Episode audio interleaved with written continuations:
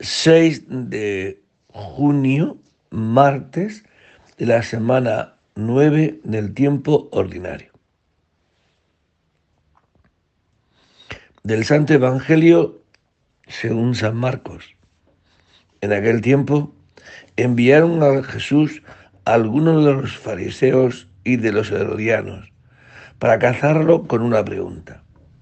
Se acercaron y le dijeron, Maestro, sabemos que eres veraz y que no te preocupas lo que digan, porque no te fijas en apariencias, sino que enseñas el camino de Dios conforme a la verdad. ¿Es lícito pagar impuesto al César o no? ¿Pagamos o no pagamos? Adivinando su hipocresía, les replicó, ¿por qué me tentáis? Traedme un denario, que lo vea. Se lo trajeron y él les preguntó, ¿de quién es esta imagen y esta inscripción? Le contestaron, del César.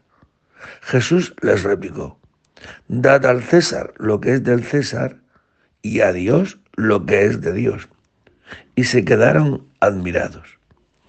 Palabra del Señor. Bien, pues es muy interesante cómo intentan mm, captar a, a Jesucristo, ¿no? Maestro, sabemos que eres veraz y que no te preocupa lo que digan, porque no te fijas en apariencias, sino que enseñas el camino de Dios conforme a la verdad. Lo adulan hasta lo máximo, ¿no? Para atontarlo, que adula a una persona, lo atonta. Y todo esto lo hacen, por, como dice el Evangelio, para cazarlo, para cazarlo con una pregunta. A ver si lo cazamos. Porque si dice que, que no, está en contra de Roma. Solo decimos a los romanos para que lo sepan y lo condenen. Si decimos que sí, está en contra del pueblo judío, que no quiere tener a Roma como gobernador. Diga lo que diga, lo, ya tenemos razones para condenarlo. Y Jesucristo, que es más listo que ellos y que nosotros, pues le, dirá esto, ¿no? Traedme un denario que lo vea. Se lo llevaron. ¿De quién es esta imagen de la moneda? ¿Del César? Pues al César. Pues al César dáselo, lo que es suyo. Y a Dios lo que es de Dios. ¿Qué es de Dios? Ayer, el, el, domingo celebrábamos esto, ¿no? Antes de ayer. La Santísima Trinidad. Nosotros estamos hechos a imagen de la Santísima Trinidad. Somos de Dios.